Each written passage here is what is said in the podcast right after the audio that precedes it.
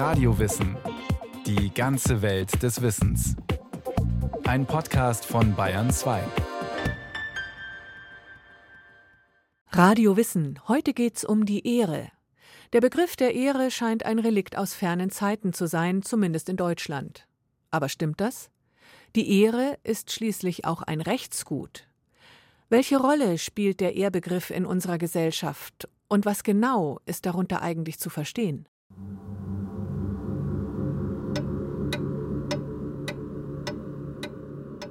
An einem Abend in Berlin Ende des 19. Jahrhunderts.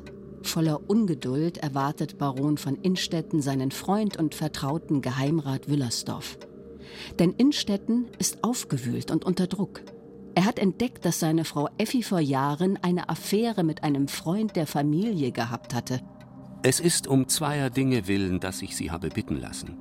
Erst um eine Forderung zu überbringen und zweitens, um hinterher in der Sache selbst mein Sekundant zu sein. Das eine ist nicht angenehm und das andere noch weniger. Und nun Ihre Antwort? Alle Einwände des Freundes gegen ein Duell wiegelt Innstetten ab. Denn für ihn gibt es nur einen Weg, angemessen aus der Situation herauszukommen.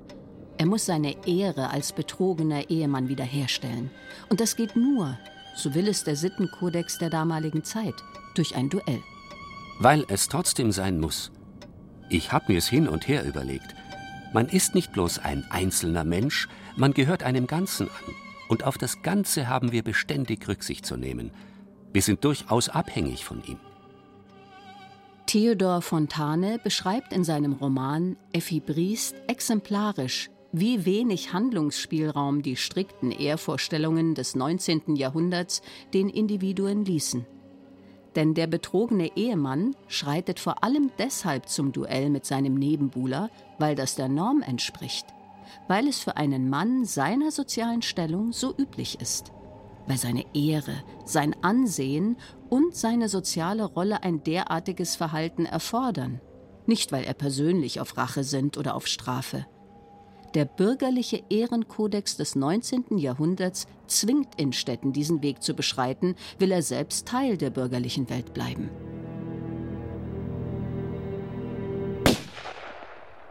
Von solchen Ehrvorstellungen sind demokratische und pluralistische Gesellschaften heute weit entfernt. Zumindest sieht es auf den ersten Blick so aus. Ehre, das Wort klingt wie ein Überbleibsel aus einer vormodernen Zeit, in der um ihretwegen Duelle, blutige Fehden und Kriege geführt wurden. Der Begriff lässt nicht nur an Effi Bries denken, sondern auch an das antike Drama, in dem Antigone bereit ist, für die Ehre ihres toten Bruders in den eigenen Tod zu gehen. Oder an mittelalterliche Ritter, die auf dem Feld der Ehre kämpfen, bis sie stehend besiegt werden. Ist die Ehre also tatsächlich ein derart veraltetes Konzept? Können wir hier und heute auf diesen schillernden Begriff verzichten? Der Historiker und Hochschullehrer Professor Winfried Speitkamp hat jahrelang zum Ehrbegriff geforscht und seine Erkenntnisse in dem Buch Ohrfeige, Duell und Ehrenmord zusammengetragen. Also das ist ja tatsächlich sehr merkwürdig. Einerseits ist der Begriff wirklich veraltet. Ne? Er kommt aus irgendwie früheren Zeiten von der Standesehre, von den Ehrenworten, von dem Duell. Auch Ehrenmorde sind für uns etwas aus fremden Welten, mit denen wir nicht so richtig was zu tun haben wollen. Also was irgendwie Fremdes, Fernes. Auf der anderen Seite aber ist der Begriff der Ehre beständig in unserer Alltagssprache drin. Ne? Man kämpft um die Ehre im Sport. Es werden Menschen geehrt. Es gibt Ehrenbürgerschaften. Es gibt äh, Ehrenzeichen immer noch. Also irgendwie spielt es immer noch eine Rolle. Indizien für das Fortbestehen des Ehrbegriffs lassen sich in Deutschland mehr als genug finden. Städte zeichnen Ehrenbürger aus und vergeben Ehrenabzeichen. Ehrenmale erinnern an gefallene Soldaten. Bemerkenswerte Persönlichkeiten werden mit dem Nobelpreis geehrt und schon Kinder bekommen Ehrenpreise für sportliches Engagement. Und überhaupt, wir alle sprechen viel von der Ehre, erklärt der Sprachwissenschaftler Simon Meyer-Vieracker. Er ist Professor an der TU in Dresden. Wenn wir uns Redewendungen anschauen, da ist natürlich auch wirklich das Wort Ehre nach wie vor präsent. Ich fühle mich geehrt. Wir sagen ständig solche Dinge wie es ist mir eine Ehre, zum Beispiel hier sprechen zu dürfen. Sie macht ihrem Namen alle Ehre. Ja, oder es war mir eine Ehre, Ihnen das Interview geben zu dürfen, oder ich fühle mich wirklich geehrt. Ich gebe Ihnen mein Ehrenwort. Und ähnliche Dinge. Ehrenmord. Und deswegen würde ich auch in dieser Hinsicht sagen, dass die Ehre längst nicht abgeschafft ist. Die letzte Ehre erweisen. Ehre, wem Ehre gebührt. Und nicht nur in den zahlreichen Redewendungen, sondern auch als Handlungsmotiv hat es die Ehre ins 21. Jahrhundert geschafft, wie die folgenden Beispiele zeigen. 2022 werden in Los Angeles wieder einmal die Oscars verliehen. Feierlich, glamourös und prunkvoll. Und das hochkarätig besetzte Publikum erlebt nicht nur eine glanzvolle Hollywood-Show, sondern auch, wie der Schauspieler Will Smith auf die Bühne stürmt, um den Moderator zu ohrfeigen, weil dieser die Ehre seiner Frau mit einem Witz beleidigt habe.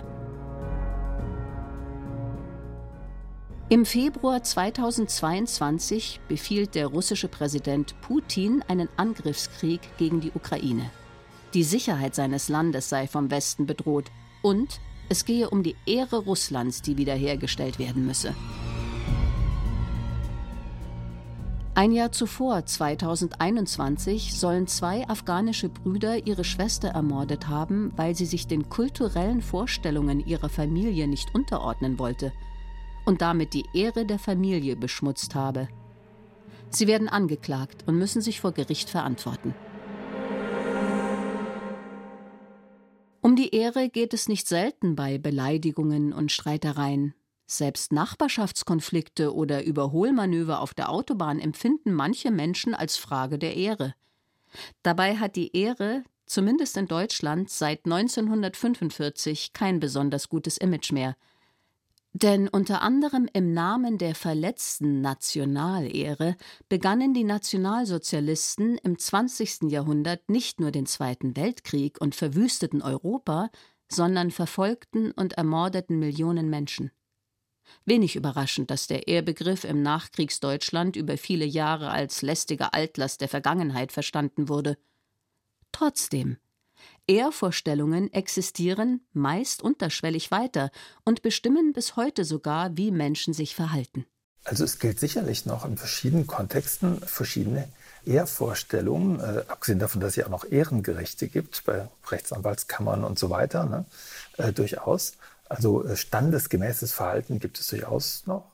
Der Kulturwissenschaftler Winfried Speitkamp, heute Staatssekretär im Thüringer Ministerium für Bildung, Jugend und Sport von Ärzten erwartet man ein bestimmtes standesgemäßes Verhalten etc. Also da gibt es noch spezifische Vorstellungen und es ist dann immer leicht, wenn das niedergeschrieben ist. Wenn das ungeschriebene Gesetze sind, dann kann man sich natürlich ziemlich vertun. Und damit gegen die Ehre einer Gruppe oder eines Individuums verstoßen, auch wenn eine solche Ehrverletzung gar nicht beabsichtigt ist. Zur Zeit von Thanes bündelte der Ehrenkodex klare, wenngleich ungeschriebene Verhaltensregeln, die bindend waren – Wer sich daran nicht hielt, verlor den Rückhalt der Gemeinschaft und riskierte den sozialen Ausschluss.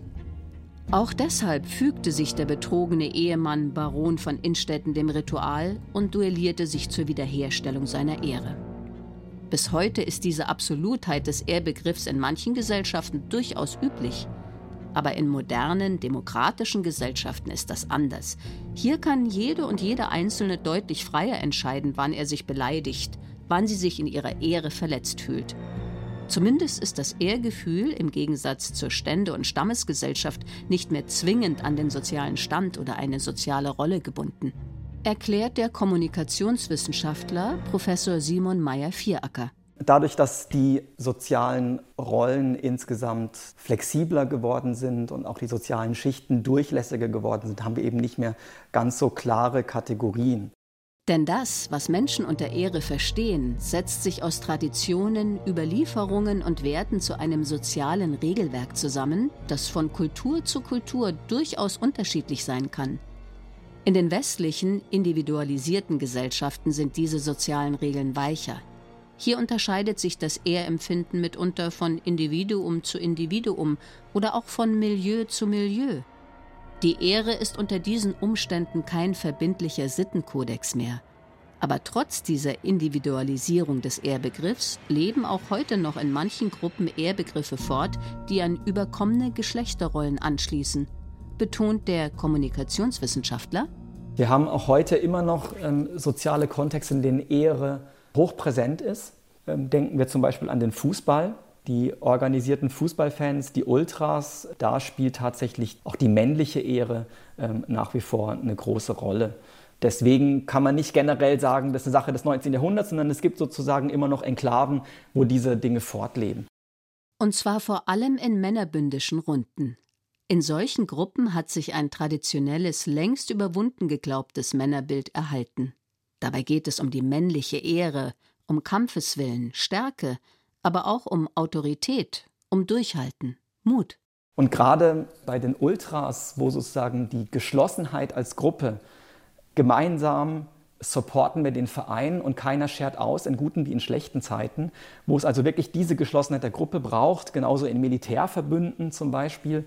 Ähm, da ist die Ehre einfach sehr präsent und da gibt es dann erstens ziemlich klare Vorgaben, wie man sich zu verhalten hat und wodurch man sich auch bei anderen Gruppenmitgliedern Respekt erwirbt.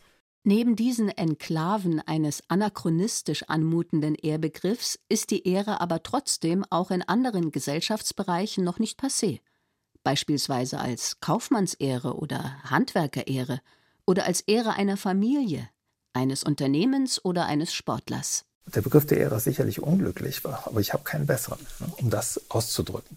Insofern würde ich vorerst davon, daran festhalten. Das Ehrgefühl, es betrifft etwas was man sich subjektiv irgendwie zuschreibt, ohne es selbst genau definieren zu können. Denn der Begriff der Ehre ist nicht eindeutig zu bestimmen, so Winfried Speitkamp, sondern von den unterschiedlichsten kulturellen Aspekten abhängig. Es gibt keinen Kanon sozialer Verhaltensweisen, der absolut betrachtet ehrenvoll ist oder nicht. Wegen dieser Definitionsunsicherheiten hat der Begriff der Ehre es auch nicht als menschliches Grundrecht ins Grundgesetz geschafft obwohl der Schutz der persönlichen Ehre in manchen Fällen sogar vor Gericht geltend gemacht werden kann. Die Würde dagegen ist ein Grundrecht. Sie kommt jedem Menschen zu, unabhängig von seiner sozialen Rolle. Die Würde ist jetzt ein ganz großes Wort, was äh, nach unserem Verfassungsrecht eben der Verfassung vorangeht, geradezu die Würde des Menschen und die eben unabhängig von der Fremdverhalten oder dem Blick auf den Einzelnen vorhanden ist, die quasi naturrechtlich schon da ist, die nicht in der Gesellschaft erworben oder verteidigt werden muss. Die Würde wird im Gegensatz zur Ehre jedem Menschen von Natur aus zugeschrieben. Sie gilt als unantastbar für alle Menschen, immer. Und das auch unabhängig vom sozialen Status, von der jeweiligen Kultur. Ehre dagegen kann erworben, verloren oder verteidigt werden, weil sie im jeweiligen sozialen Kontext entsteht und nicht beliebig auf andere Situationen übertragen werden kann. Deshalb existieren auch heute noch so ausgesprochen unterschiedliche Ehrbegriffe. Die Ehre einer Fußballmannschaft enthält andere Zuschreibungen als die Ganoven-Ehre oder die Familienehre eines Taliban. Um die Bedeutung des Ehrbegriffs systematisch etwas besser einzuordnen, hält Kommunikationswissenschaftler Simon Meyer-Vieracker die Definition des Soziologen Georg Simmel für hilfreich. Da beschreibt er Ehre als so eine Art Zwischenglied zwischen dem Zwang des Rechts einerseits und der Selbstverantwortlichkeit der Moral andererseits. Ja? Also irgendwas, was zwischen diesen beiden Formen vermittelt. Die Ehre ist demnach also eine ungeschriebene Verhaltensregel, die nicht immer juristisch fassbar und einklagbar ist. Und dann kommt noch der zweite Zusatz, der interessant ist. Die Ehre in dieser Mittlerfunktion äh, beschreibt er als die Garantieform für das richtige Verhalten der Mitglieder von Gruppen. In diesem Sinn ist der Begriff der Ehre für das Gefüge einer Gemeinschaft sogar unverzichtbar. Also der Ehrbegriff fällt da insofern rein, weil es auch dabei darum geht, äh, wie verhalte ich selbst mich, wie sehe ich mich selbst in einer bestimmten sozialen Konstellation und wie sehen mich andere. Äh, immer dieses Zusammenspiel von Selbst- und Fremdbild. Und nicht nur mache ich es richtig, sondern gehe ich auch mit Anstand und vernünftig durch eine Situation durch.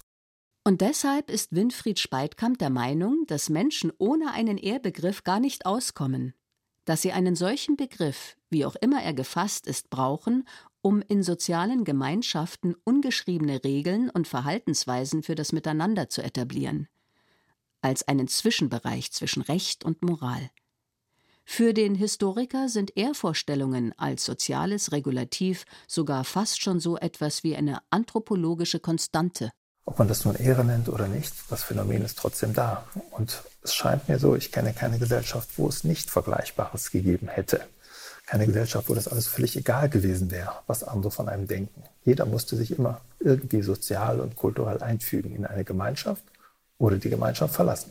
Was als Ehre gilt, worin sie sich konkret auszeichnet, das müssen die Mitglieder einer Gesellschaft aushandeln. Allgemein gesprochen bedeutet Ehre vor allem, du achtest mich. Du behandelst mich so, wie es mir zukommt. Deshalb sprechen viele Forschende heutzutage auch lieber vom Achtungsanspruch eines Menschen als von der Ehre, sagt Simon Meyer-Vieracker.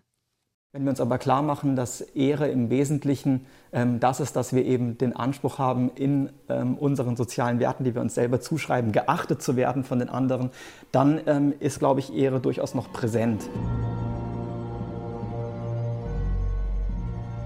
Wenn auch für viele Menschen wohl eher unterschwellig, weil sie zum Beispiel meinen, dass solche antiquierten Vorstellungen von angemessenen Verhalten nichts mit ihrem freien Leben zu tun haben, sie anderen keine Rechenschaft schuldig sind und sowieso ziemlich unabhängig sind. Aber offenbar ist das ein Trugschluss. Denn ein Straftatbestand landet immer häufiger vor Gericht, bei dem es ausdrücklich um die Ehre geht. Die Rede ist von den Beleidigungen, die Menschen als ehrverletzend empfinden. Und das zeigt ja auch, wie sehr es sie mitnimmt, wie, wie tief es sie betrifft. Ne? Sie suchen irgendjemand, der ihnen hilft bei der Beleidigung. Und Duell ist nicht mehr erlaubt, weder mit Säbel noch mit Pistolen, also geht man vor Gericht. Und tatsächlich ist der scheinbar vormoderne Begriff der Ehre auch für die Juristen ein Thema, erklärt der Jurist Professor Jochen Bung.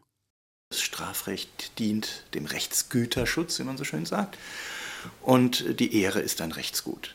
Ähm, neben anderen Rechtsgütern, die einem natürlich schneller einfallen als besonders schützenswerte Rechtspositionen, wie vor allem natürlich das Leben, die körperliche Unversehrtheit, die sexuelle Selbstbestimmung, das sind so Kernrechtsgüter, aber auch das Vermögen. Und die Ehre äh, ist aber eben auch ein, ein sogenanntes Individualrechtsgut, äh, das einer bestimmten Person als, als individuelles Rechtsgut zugeordnet ist. Immer mehr Menschen fühlen sich von anderen beleidigt sagt Jochen Bung. Mittlerweile rangieren die Beleidigungsdelikte auf der Skala der juristisch verhandelten Konflikte ziemlich weit oben, Tendenz steigend. Stellt ein Gericht fest, dass die Ehre einer Person tatsächlich durch eine Beleidigung Schaden genommen hat, kann das Gericht sogar eine Freiheitsstrafe von bis zu einem Jahr verfügen. Aber wann eine Beleidigung diese Bedingung erfüllt, ist wegen der Schwammigkeit des Ehrbegriffs nicht immer leicht nachzuvollziehen. Fest aber steht, Überholmanöver auf der Autobahn, Nachbarschaftskonflikte über wucherndes Unkraut oder das Zeigen des Stinkefingers gehören nicht dazu. Es geht bei dem Schutz der Ehre nicht ums Ehrgefühl. Es geht in einem objektivierbaren Sinne darum, ob sozusagen der unverlierbare, unbedingte Achtungsanspruch der Person geschmälert wird. Ja? Nehmen wir als drastisches Beispiel die, äh, die Beleidigungen etwa gegen Renate Künast. Ja? Die waren so extrem, dass sozusagen durch diese äh, das ist auch ein ganz glasklarer Fall, ja, dass man sagen konnte, hier wird wirklich eine Person sozusagen, die, die, die wird exkludiert, ja, die wird gewissermaßen aus der, der äh, Gemeinschaft menschlicher Wesen ausgeschlossen durch diese drastischen Formen der Beleidigung. Und damit ist ihre Ehre beschädigt. Heute ziehen viele Menschen vor Gericht und nicht mehr ins Duell, um ihre vermeintlich oder real geschundene Ehre wiederherzustellen – auch wenn es in den meisten Fällen um weitaus harmlosere Beleidigungen geht als die gegen die Grünen-Politikerin Renate Künast, bemerkt Winfried Speitkamp. Vor Gericht kann man die Genugtuung bekommen. Es ist äh, so, sozusagen ja ein Ersatzduell, was dann ausgetragen wird. Und deswegen wird das dann auch, wenn es geht, durch die Instanzen getragen. Da Duelle und andere Formen der Selbstjustiz in den demokratischen Gesellschaften aus gutem Grund verboten sind, gerät auch körperliche Gewalt als Mittel der Auseinandersetzung immer mehr unter Rechtfertigungszwang. Und wird beispielsweise in Deutschland immer seltener akzeptiert, sagt Juraprofessor Jochen Bung. Damit zusammenhängt wahrscheinlich, ja, das ist eine plausible Annahme, dass eine eine, eine gesteigerte Sensibilisierung für nicht handfeste, ja, für nicht materielle, für immaterielle Rechts- oder Rechtsgutsverletzungen zu beobachten ist. Und das erklärt, warum äh, unsere Gesellschaften ein gesteigertes Interesse auch für Ehrverletzungen haben. Das heißt, dass an sich vielleicht auf den ersten Blick altmodische Rechtsgut der Ehre, der Begriff als solcher ist natürlich auch irgendwie altmodisch, ja, aber erlebt gewissermaßen eine Renaissance, ein Comeback. Die Beleidigungen ließen sich dann also, salopp formuliert, als Ehrverletzungen in einem neuen Gewand verstehen. Denn die modernen, individualisierten Gesellschaften ermöglichten nicht nur viele Freiheiten, sondern schafften auch Verhaltensunsicherheiten, ergänzt Kulturwissenschaftler Winfried Speitkamp. Das sei der Grund für das Comeback des Ehrbegriffs. Und das ist eben so eine Krücke, die einem durchs Leben hilft. Die Religion ist das nicht mehr, die äh, Standesregeln sind das nicht mehr. Das Klassenmilieu gibt es auch nicht mehr. Ne? Eine verstärkte Bereitschaft, sich beleidigt zu fühlen, hat auch Simon Meyer-Vieracker bei seinen Forschungen festgestellt. Wir haben alle den Anspruch an unsere Mitmenschen, dass sie uns achten in den Werten, die wir uns selber zuschreiben, in den ähm, sozialen Positionen, die wir einnehmen und von denen wir erwarten, dass sie von den anderen honoriert werden, wie wir auch sagen. Und sobald das Verhalten der anderen mit diesen Erwartungen im Konflikt steht, dann äh, steht sozusagen die Beleidigung im Raum. So könnte man das beschreiben. Die Zunahme der vermeintlichen oder echten Beleidigungen verstehen diejenigen, die sich wissenschaftlich damit beschäftigen, durchaus als ein weiteres Indiz dafür, dass der Begriff der Ehre auch heute noch lebendig und bedeutsam ist. Auch wenn das Wort selbst nur noch in wenigen Situationen ausdrücklich genutzt wird. Stattdessen sprechen viele vom sozialen Ruf einer Person oder von deren Ansehen, um den Bereich des sozialen Miteinanders zu beschreiben, in dem es um gegenseitige Achtung und Anerkennung geht. Man kann auf den Begriff der Ehre verzichten, sie als überholt und gestrig bezeichnen. Aber das aufzugeben, was dieser Begriff in all seiner Uneindeutigkeit umfasst, das Streben nach Anerkennung und Akzeptanz, das scheint wohl nicht möglich.